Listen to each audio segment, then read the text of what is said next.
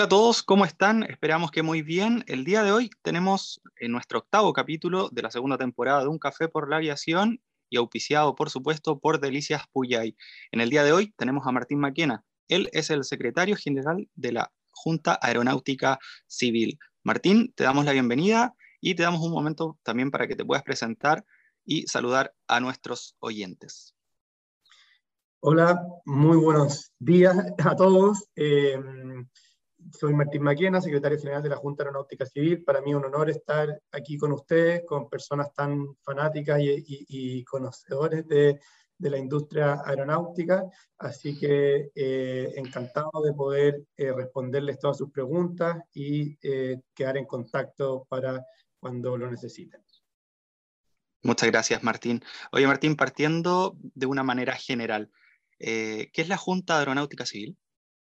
La Junta Aeronáutica Civil es un servicio público que depende del Ministerio de Transporte y Telecomunicaciones. Es un consejo, por lo tanto, es un órgano colegiado compuesto por distintos consejeros, presidido por la ministra de Transportes, eh, y este consejo está integrado además por el director general de Aeronáutica Civil de la DGAC, el subsecretario de Relaciones Económicas Internacionales, la subsecretaria de Evaluación Social, la directora de Aeropuertos del MOP y dos representantes designados por el presidente de la República y eh, yo como jefe de servicio soy el secretario ejecutivo de ese consejo. Y la Junta Aeronáutica Civil entonces es este, es este mm, servicio público que principalmente tiene por misión ejercer la dirección superior de la aviación civil en Chile, gestionar las políticas públicas que promuevan el desarrollo eh, del transporte aéreo comercial a nivel nacional e internacional y con el fin de que exista el mayor foco, la misión de nosotros es que exista la mayor cantidad de servicios aéreos accesibles, eficientes, competitivos, seguros y de calidad, eh, en beneficio de los usuarios. estos usuarios son tanto los pasajeros como los usuarios de carga. Perfecto. Ahí como que te, adelantabas un poco a lo que ustedes trabajan con las aerolíneas y también con los aeropuertos en sí, que, acá en Chile hay, hay, algunos concesionados, por ejemplo. ¿Cuál es el, eh, ¿Cómo es que trabaja ahí la, Junta Aeronáutica Civil eh, a la par con los aeropuertos y las aerolíneas? Mira, en general, en los aeropuertos nosotros eh, un poco también nuestras funciones más específicas que debería haberte también tal vez explicado en la pregunta anterior son, por un lado, las negociaciones de, tráfico, o sea, las negociaciones de servicio, de acuerdo de servicio aéreo, eh, que en el fondo son negociaciones internacionales con otros países para permitir que líneas aéreas internacionales puedan volar a Chile y líneas aéreas nacionales puedan volar hacia el extranjero. La facilitación del transporte aéreo internacional, que tiene que ver con la coordinación de los distintos servicios públicos que actúan en los aeropuertos internacionales para hacer que los pasajeros y la carga se demoren lo menos posible en pasar por los aeropuertos.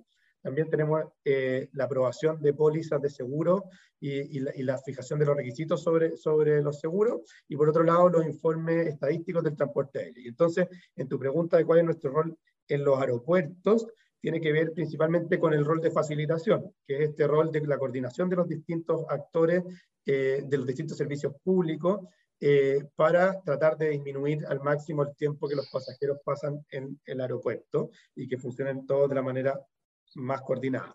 Por eso nuestro rol tiene principalmente que ver hoy, de acuerdo a, nuestro, a nuestras facultades, con los aeropuertos, es decir, donde hay operaciones internacionales. Eh, Perfecto. Rol de facilitación. Eh, sin embargo, nos interesa de todas maneras eh, ir ampliando en el fondo, más que nada por el necesidad que vemos que, eh, de que los pasajeros vean este, eh, mejor coordinación en todos los aeropuertos de la red primaria del país y en eso estamos trabajando siempre de la mano de la DGAC y del Ministerio de las Públicas para ir incorporando mejoras que sean a nivel de todos los aeropuertos y aeródromos de la red primaria.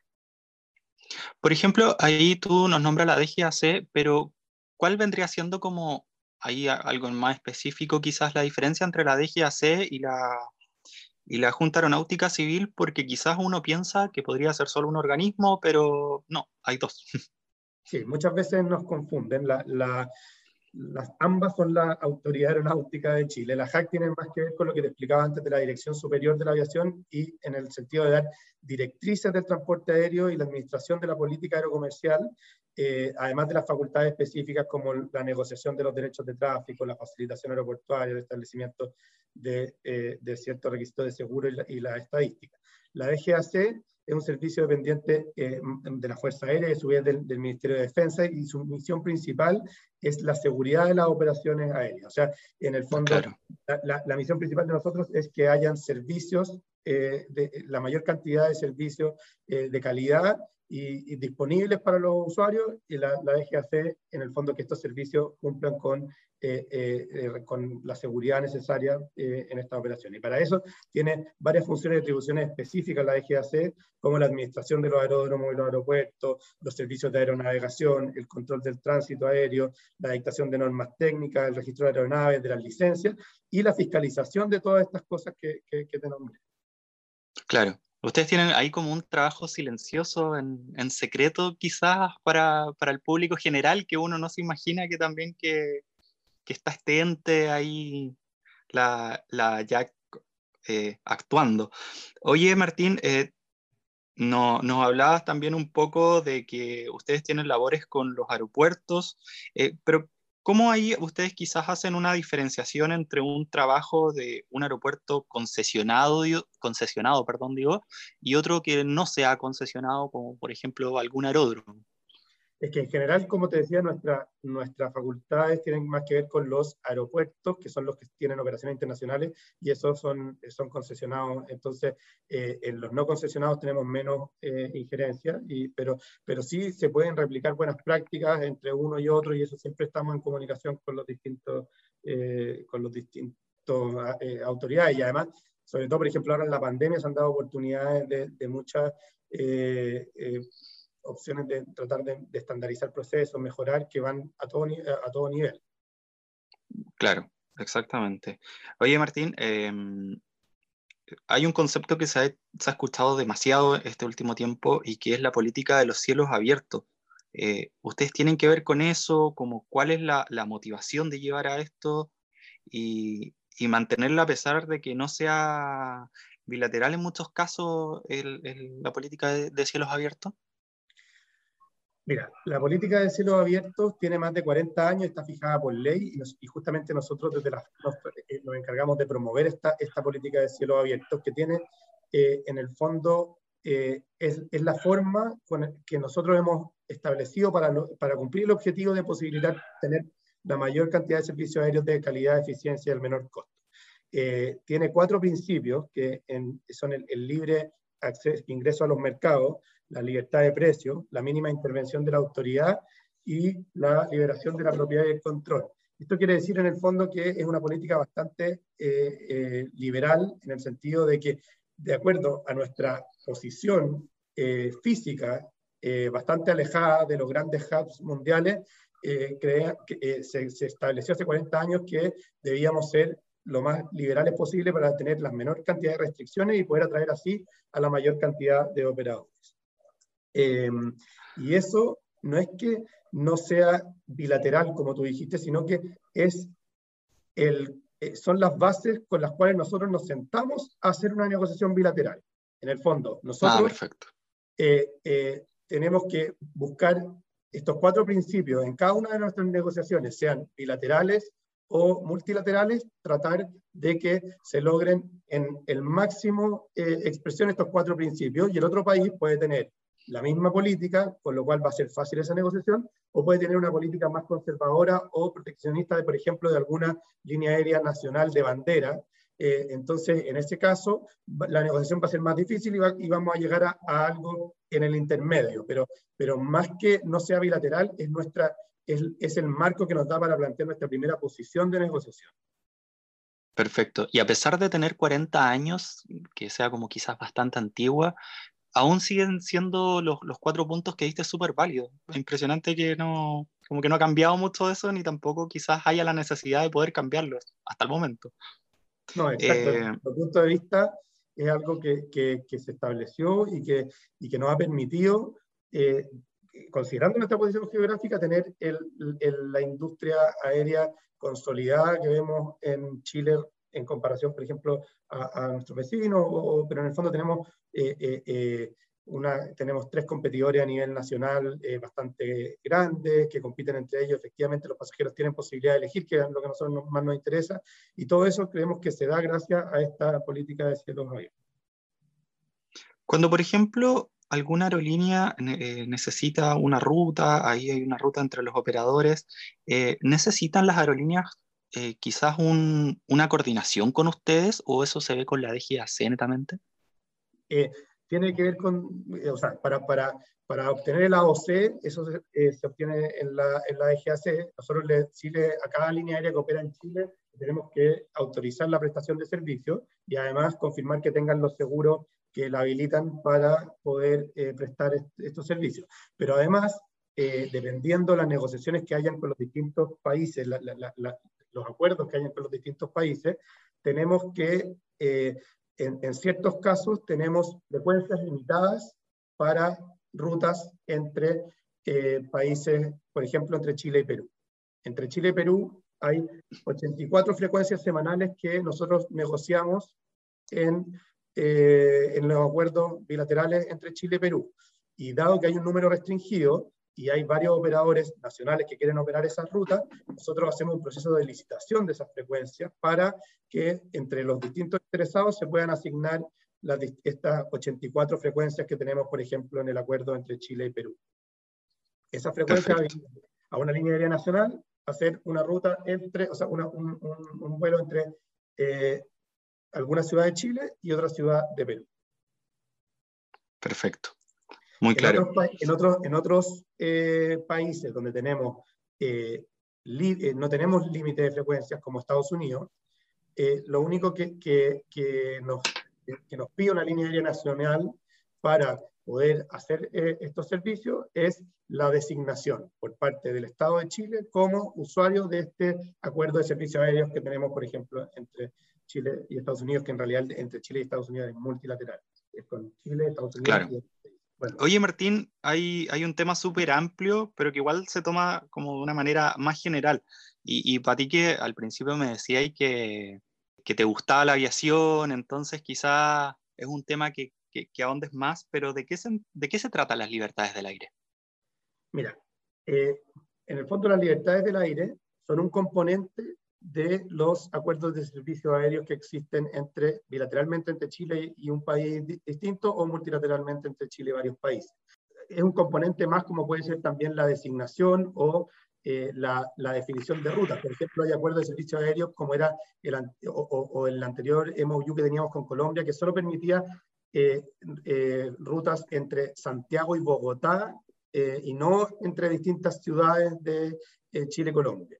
Eso es ah, perfecto. Cuando, se definen adentro de un acuerdo rutas específicas. Otros, como el que tenemos con Australia, limitan una cierta capacidad de asientos. Entonces, dicen, se pueden hacer viajes entre Chile y Australia con X asientos semanales. Y eh, otro de los puntos que se tratan en los acuerdos, y en general eso tratamos que sean lo más libres posible, ojalá no tengan restricciones. Y otro de los puntos que se tratan en un acuerdo de servicio aéreo son las libertades del aire. Y las libertades del aire tienen que ver con cuáles son las posibilidades de un operador de un país para, viajar desde un país A hacia un país B y el operador puede ser del país C. Entonces, la primera libertad permite el sobrevuelo de, sobre un país, de un, de un operador de un país A, eh, quiere viajar al país B y puede sobrevolar el país, eh, el país C. Eso, en general, eh, la primera y segunda libertad están dadas eh, como mínima en el mundo por acuerdo de la OASI.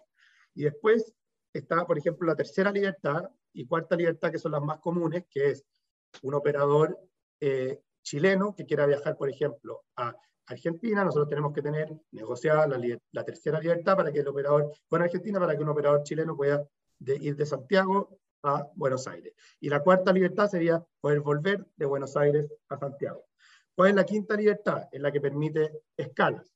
Por ejemplo, si eh, yo quiero ir de Santiago a Buenos Aires y, de, y luego un operador chileno en el fondo quiere ir de Santiago a Buenos Aires y después de Buenos Aires a Madrid, nosotros tenemos que tener un, eh, las quintas libertades eh, con Argentina negociadas para que el operador chileno pueda hacer ese, ese, viaje. Y eso, por ejemplo, hoy no lo tenemos. En Argentina tenemos solo terceras y cuartas, eh, y las tercera y cuarta además, como por ejemplo en el caso de Perú, que podrían estar limitadas a una cantidad de frecuencias semanales, que son 84 en el caso de Perú, en el caso de Argentina son terceras y cuartas ilimitadas. ¿ya? Y así uno puede, va avanzando. Eh, por ejemplo, la séptima libertad permite el transporte entre países que no son de la compañía aérea. Es decir, una compañía chilena que quiera hacer un viaje entre Estados Unidos e Inglaterra. Entonces, si, si tenemos acuerdos de séptimas libertades con Estados Unidos y con Inglaterra, una compañía chilena puede hacer ese tipo de viaje. Eso se dan, por ejemplo, y, Chile en general, eh, eh, en sus acuerdos busca tener la mayor cantidad. Y llegan hasta la novena, o sea, la octava y la novena son eh, relativas al cabotaje. La octava es, por ejemplo, una línea aérea argentina que quiere hacer Santiago, o sea, Buenos Aires, Santiago y Santiago Antofagasta. O sea, un tramo nacional como continuación de un tramo internacional. Y la novena, que es ah. la apertura, o sea, que es el cabotaje eh, sin restricciones, que es simplemente, por ejemplo, una línea aérea de Brasil que quiera hacer cabotaje en Chile. O sea, sin venir desde Brasil el vuelo, una línea aérea brasilera que quiera ofrecer eh, un Santiago-Concepción. Y esa es la novena, que es la máxima y que es la que nosotros tenemos abierta unilateralmente. O sea, nosotros definimos que sin, sin negociar con otros países, eh, permitimos que eh, cualquier operador que quiera hacer cabotaje eh, que quiera hacer cabotaje en Chile, independiente de cuál sea su propiedad o país, puede simplemente obtener los permisos necesarios y hacerlo. ¿Y, y cuál es el beneficio que vemos nosotros en eso? Es que hay más competencia y finalmente, eventualmente, o sea, hay una, una, mayor competencia eventual, en este momento no hay ninguno operando en esa, en esa eh, regularmente en esa condición, pero siempre podría llegar alguno y ofrecer mayores alternativas a los pasajeros. Perfecto, perfecto. Eh, eh, como te decía, eh, sí, sí, se entendió. Como, como te decía anteriormente, es impresionante que al menos yo no era tan conocedor del, del, tema de lo que hacía la Junta Aeronáutica Civil, pero es un trabajo bastante silencioso quizás y, desconocido para el viajero o, quizás para un fanático de la aviación, todo el trabajo que hay detrás de, de, la Junta Aeronáutica. Por ejemplo, ahora te iba a preguntar, ¿Cuáles son las medidas que promueve la, Junta Aeronáutica Civil para la facilitación del, del, transporte aéreo? Pero creo que la, pregunta anterior igual fue, fue respondida harto. Sí, mira, en el fondo nosotros eh, lo que buscamos es que haya una mayor coordinación entre los servicios públicos en el tema de facilitación y creemos que hay harto para hacer, por ejemplo, en incorporar más tecnología, en mejorar la, la predicción de, de, de, de, cuántos pasajeros van a llegar en los distintos procesos y tratar de, funcionar de manera más coordinada. Pero es algo que, que se viene haciendo hace mucho tiempo y que eh, se hace eh, con mucha colaboración entre los distintos servicios públicos, y que, pero sí siempre tiene opciones de mejora. Claro, una coordinación bastante importante ahí entre, entre todos los entes. Oye, eh, Martín, eh, antes de la pandemia, antes de la pandemia, perdón, eh, ¿cómo se veía el crecimiento de la, de la industria chilena? Habían llegado, por ejemplo, varias aerolíneas ya, estaba el crecimiento del aeropuerto de Santiago. Exacto, no. Mira, en los últimos 10 años venía creciendo en promedio más de 10% la cantidad de pasajeros transportados solo entre 2011 y 2019 se había duplicado eh, eh, la cantidad de pasajeros. O sea, en el 2011 tuvimos 13 millones de pasajeros y en el 2019 tuvimos 26 millones de pasajeros. Ahí te demuestra el, importante crecimiento que estaba teniendo y eh, el gran desafío que teníamos todos, tanto los actores públicos como privados, para adaptarse a esta situación. La pandemia lamentablemente hizo que que esto caiga fuertemente. Eh, el año pasado se transportaron, en, eh, pasamos de 26 millones de pasajeros a 9,4 millones de pasajeros. Eh, y eso en el fondo, por supuesto que, que pegó muy fuerte, una caída de aproximadamente el 64%. y eso que tuvimos meses buenos, o sea, enero, febrero y la mitad de marzo fueron meses normales. Y después eh, eh, empezó la pandemia a afectar. Pero se veía muy bien, además teníamos, por ejemplo, la tasa de viaje en avión más alta de, Latinoamérica, con 1,4 eh, viajes por persona al año, o sea, íbamos, y eso todavía daba para mucho crecimiento. O sea, hay países como España que tenían antes de la pandemia cuatro viajes por persona al año, y, pero en el fondo eh, íbamos en un camino de crecimiento sostenido que lamentablemente se, detuvo. Claro, se detuvo, pero no sé si afortunadamente, pero se detuvo para todo el mundo de una manera igual y no, y no al menos Chile no se quedó atrás en todo esto. Em, por ejemplo, tú decías que eh, obviamente habían cosas que se tenían que pausar, cosas que se retrocedió, pero eh, ¿qué proyectos se tenían? Eh, ¿Cuáles son los que se mantuvieron? Ah, ¿Hubieron algunos que se tuvieron que pausar con, el tema de la pandemia? Como proyectos, te diría que no. En el fondo ha seguido, por ejemplo, ves cómo está el MOP, ha seguido eh, en, el tema del nuevo terminal de T2 del aeropuerto de Santiago, que va a estar listo durante este año. Eh, en general, no veo que, que, los proyectos hayan pausado, eh, pero, pero sí hay realidades distintas que hay que ir manejando de esa forma, pero no veo que se hayan retrasado ciertos proyectos. Ah, perfecto. Em, en la macro zona central nuevo aeropuerto. ¿Cuál es, cuál es la relación de la, de la Junta Aeronáutica Civil con, con esto?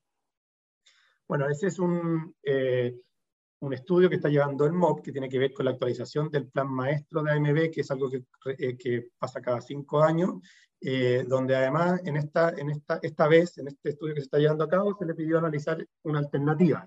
Es algo que es bueno mirarlo, tenerlo en cuenta para el largo plazo, no, no, no es algo que yo vea que vaya a suceder en el corto plazo, eh, eh, que, que, se, que, se, genere como aeropuerto alternativo, pero sí es importante tener claro cuáles son las alternativas. O sea, en algún minuto la situación actual de mm, eh, si sigue creciendo y recuperamos después del, de, del COVID la tendencia que traíamos, va a ser restringida. O sea, entonces hay que pensar, o es una tercera pista, o es eh, un aeropuerto alternativo o son ambos y es importante que con tiempo empecemos a, eh, a mirar eso y eso es lo que está haciendo el MOP en este proyecto, en ese estudio. Claro. Eh, bueno, durante la pandemia igual hay un, un punto que, que, se ha hablado mucho, que también es muy discutido, que, bueno, hay gente a favor, gente en contra, como, como en todo, pero ¿cómo se, ¿cómo se ha visto el cierre de las fronteras por parte de la, de la Junta Aeronáutica Civil?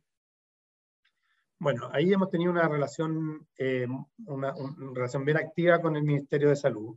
La verdad es que eh, si tú piensas desde el punto de vista de la facilitación, eh, que ya, como te comentaba al principio, es algo complejo en el cuanto a la coordinación de los distintos servicios públicos y actores en los aeropuertos, el, las aduanas sanitarias llegaron a entrarse a los aeropuertos como un proceso que no estaba eh, ni considerado en la infraestructura ni en el proceso, entonces eh, eh, no, tampoco sabíamos cómo iba a afectar, claramente era algo nuevo, y entonces ahí hemos venido trabajando de la mano ya más, hace más de un año con el Ministerio de Salud en tratar de que el proceso sea lo más fluido posible, tienes eh, alto y bajo porque también tiene que ver con nuevas y eh, eh, cuando se van incorporando nuevas restricciones o distintos requisitos, pero, pero en general el cierre de la frontera obviamente ha afectado muy fuertemente el, el tráfico internacional, sobre todo. Piensa que en el, el en, abril, mayo, la caída del tráfico de, los pasajeros internacionales del año pasado, del, del, año 2020, la caída de los pasajeros internacionales fue alrededor del 99%. Esta se fue recuperando hasta una caída, no sé, del 78% en, eh, en diciembre y ahora ha vuelto a caer a niveles del 96%, 95% en, en, esto, en, en, mayo, junio del 2021. Entonces, ha provocado una eh, todas estas restricciones eh, y, y, cierre de fronteras efectivamente han provocado eh, fuerte impacto, pero esperamos que en la medida que vaya avanzando la vacunación, eh, vayamos eh, aprendiendo a convivir con este virus, podamos ir abriendo de cierta forma con las restricciones que el Ministerio de Salud considere pertinentes. Claro, y, y, en ese mismo punto, ¿ustedes cómo ven la recuperación de la industria aeronáutica? Porque ya vamos a un lado un poco más, más positivo, más alegre. Pongámonos, pongámonos de colores. Mira, la, la, si vemos eh, la recuperación, de todas maneras se va a dar primero, creemos nosotros, en el, en el doméstico antes que en el internacional. Eso es un hecho y que ya se está, bueno, siempre ha sido menos afectado, al principio eran casi igualmente afectados y ahora la, la afectación, la diferencia se ha ido notando.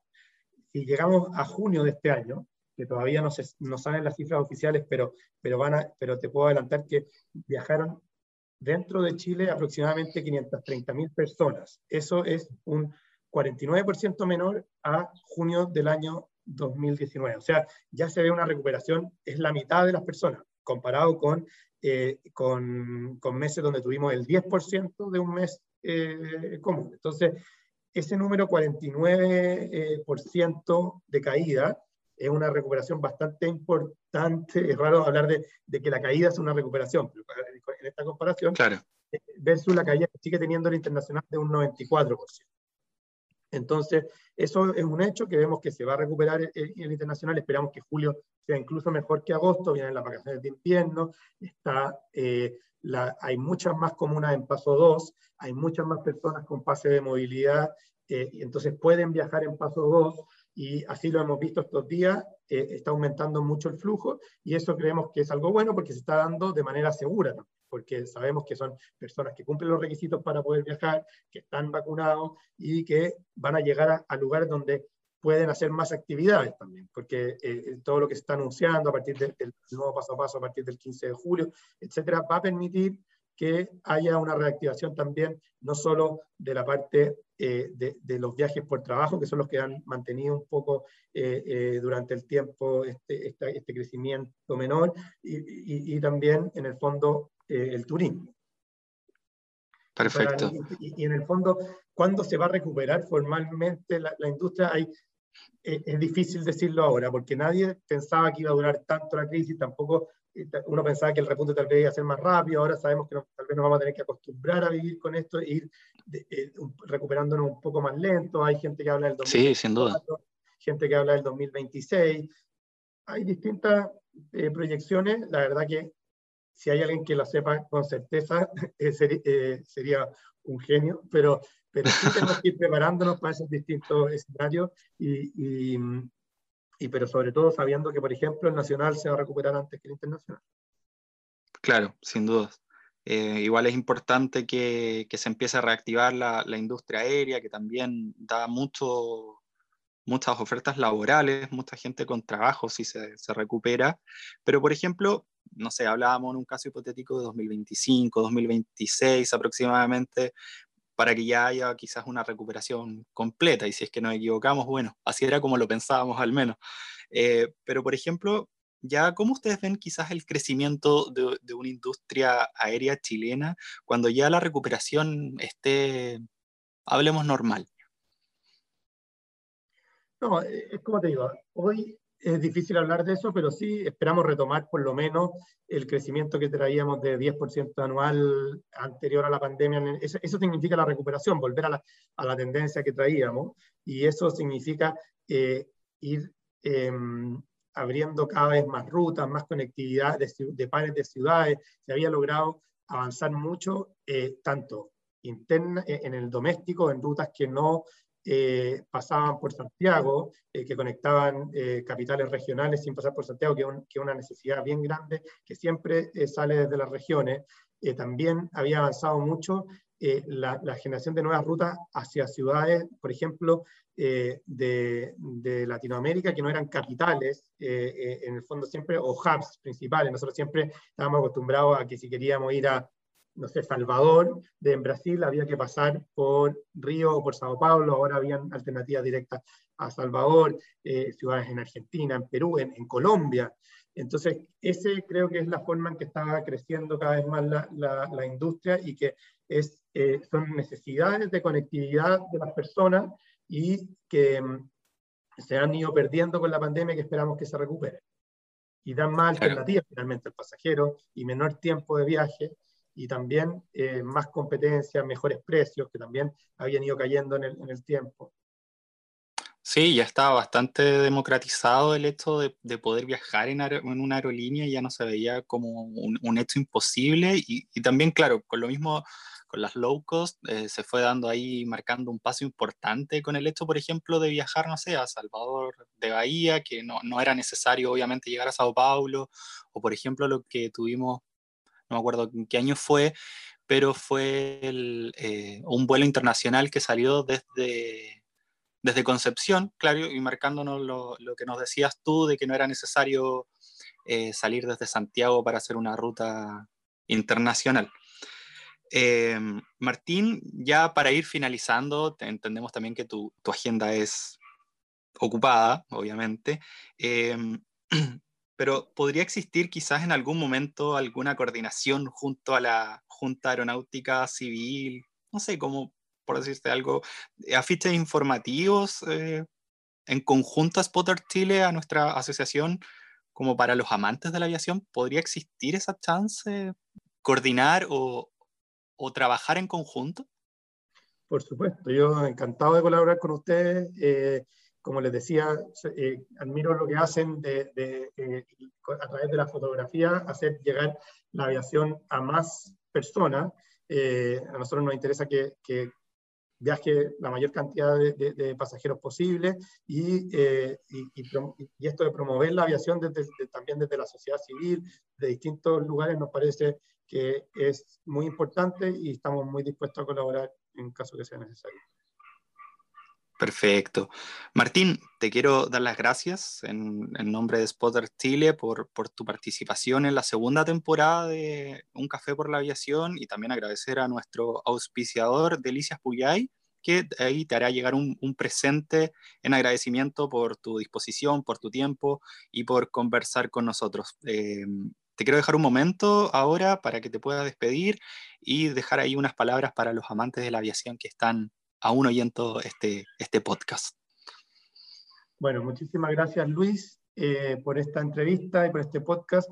Eh, y a todos los amantes de la aviación los invito a que eh, se cuiden, que se vacunen y que así podamos ir recuperando en conjunto con todas las medidas sanitarias posibles la aviación tanto a nivel nacional como internacional. Esperemos que que vayamos avanzando efectivamente en el paso a paso y que se logre eh, la, apertura de fronteras, el ingreso de, mm, extranjeros y también eh, eh, ir consolidando el transporte a nivel doméstico. Así que muchas gracias a todos, a cuidarse y a vacunarse.